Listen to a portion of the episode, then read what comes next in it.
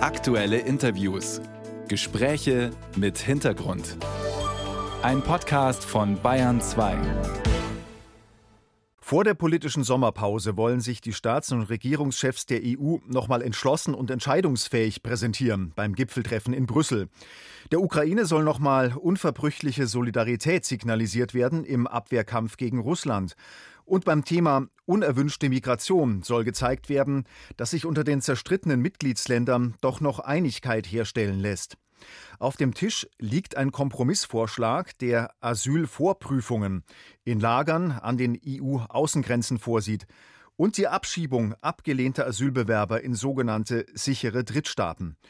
Für Kanzler Scholz schon mal eine ganz gute Arbeitsgrundlage. Ich weiß, hier in diesem Haus ist die Einigung nicht unumstritten. Alle haben dafür Kompromisse eingehen müssen, auch Deutschland. Und wir werden dafür sorgen, dass die Regelung noch besser wird, bis sie endgültig beschlossen ist. Aber das war richtig im Interesse der Einheit und Handlungsfähigkeit Europas. Das war richtig, weil unser bisheriges System völlig dysfunktional ist. Olaf Scholz in seiner Regierungserklärung im Bundestag vor einer Woche. Innerhalb der Ampelparteien ist bei den Grünen der Unmut über die skizzierten Pläne besonders groß. Zugeschaltet ist Terry Reintke, die Fraktionsvorsitzende der Grünen im Europaparlament. Guten Morgen, Frau Reintke. Guten Morgen, Herr Seiler. Der Asylkompromiss wird von einigen grünen Spitzenpolitikern verteidigt, von anderen scharf kritisiert. Haben Sie noch den Überblick, wofür die Grünen in der Flüchtlingspolitik stehen? Naja, wir haben das ja gerade bei unserem Länderrat nochmal bekräftigt, dass wir die Asylrechtsverschärfungen, die unter anderem auch in dieser Einigung drin sind, für falsch halten und dass wir jetzt in den Trilogverhandlungen, weil das ist ja noch kein Gesetz, sondern wird jetzt noch weiter verhandelt, dafür kämpfen werden, dass die problematischsten Teile rauskommen und davon am Ende auch unsere Gesamtbewertung abhängig machen. Und ich will nochmal ganz klar sagen, es geht nicht darum, dass wir kein funktionierendes Grenzmanagement wollen, dass wir keine Registrierung an den Außengrenzen wollen, sondern es geht darum, dass die Vorschläge Vorschläge, die da gerade auf dem Tisch liegen, einerseits nicht die Menschenrechtsstandards und Rechtsstaatsstandards, die wir dafür vorsehen, erfüllen und andererseits, dass es sehr fraglich ist, ob dieses System funktional ist. Und mhm. wir wollen ein Asylsystem, was nachhaltig funktioniert und was eben rechtsstaatlich und Menschenrechtsstandards entspricht. Ja, dann gehen wir es vielleicht mal so ein bisschen der Reihe nach durch. Zuerst mal zu dem Punkt mit den Menschen aus äh, Herkunftsländern mit Anerkennungsquoten von unter 20 Prozent, also Leute, die quasi kaum Aussicht haben, Asyl zu bekommen. Die sollen eben in dieses Schnellverfahren an den Grenzen gedrängt werden. Schutzsuchende aus Syrien und Afghanistan zum Beispiel nicht. Bleibt also der Kern des Asylrechts doch erhalten? Naja, also es sieht im Moment vor dieser Einigung aus dem Rat, dass für Menschen unter 20 Prozent es verpflichtend wäre. Die anderen könnten aber auch in diese Grenzverfahren reinkommen. Das bedeutet eine klare Einteilung, dass Menschen, die auch sehr viel Aussicht auf Asyl haben, dass die grundsätzlich nicht in diese Grenzverfahren kommen. Die ist nicht da. Und zudem, und das haben wir ja auch in den Debatten in den letzten Wochen nochmal gesehen, können unter anderem auch Kinder in Familien in diese Grenzlager dann unter haftähnlichen Umständen gesperrt werden. Und das geht für uns definitiv zu weit. Da sagen wir, dass sich da im Trilog auf jeden Fall noch was ändern muss. Ein Ziel der Asylgrenzverfahren soll ja sein, Menschen von vornherein davon abzubringen, in maroden Booten übers Mittelmeer zu fahren und ihr Leben dabei zu riskieren. Ist das nicht ein Versuch wert? Also ehrlich gesagt, diese Logik, wir müssen jetzt noch höhere Mauern bauen und wir müssen es äh, sozusagen noch schäbiger machen, wie es an den Außengrenzen zugeht, weil dann kommen keine Menschen mehr, die funktioniert einfach nicht. Wir sehen ja, dass das in den letzten Jahren nicht dazu geführt hat, dass weniger Menschen kommen. Es sind andere Kriterien, die darauf Auswirkungen haben, unter anderem eben die Frage, ob es gewalttätige Konflikte gibt, wie sich der Klimawandel mit welchen Auswirkungen in den nächsten Jahren entwickelt.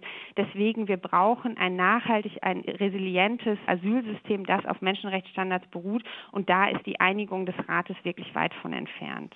Genau, dann wäre aber trotzdem die Frage, was man tun soll. Denn der Handlungsdruck, der ist ja groß. Jedenfalls empfinden das viele EU-Staaten so und auch viele äh, Politiker unterschiedlicher Couleur. Gehen wir es mal der Reihe nach durch. Also die Hauptankunftsländer in der EU, die sind offenbar zunehmend überfordert. Länder wie Italien, Spanien. In den Hauptaufnahmeländern, wie zum Beispiel Deutschland, äh, schlagen die Kommunen Alarm. Ähm, Parteien wie die AfD ziehen Profit aus dieser Unsicherheit. Wie kann man denn, äh, Frau Reinke, die Migration eindämmen, ohne Prinzipien der Humanität zu opfern? Wie kriegt man das hin? Also ich glaube erstmal, dass es ein Grenzmanagement gibt, was Registrierung vorsieht, was zum Beispiel erste medizinische oder Sicherheitschecks macht, das ist ein richtiger Weg. Dann müssen aber entsprechend die Menschen, die Asyl beantragen wollen, in den Mitgliedsländern verteilt werden. Deswegen sagen wir ja auch, es muss einen verbindlichen Solidaritätsmechanismus geben, dass eben nicht in einigen Ländern plötzlich dann der Großteil der Verantwortung liegt und in anderen nicht mehr. Da gibt es Fortschritte in dem Kompromiss, der gefunden worden ist. Das ist aber für uns noch nicht weitgehend genug.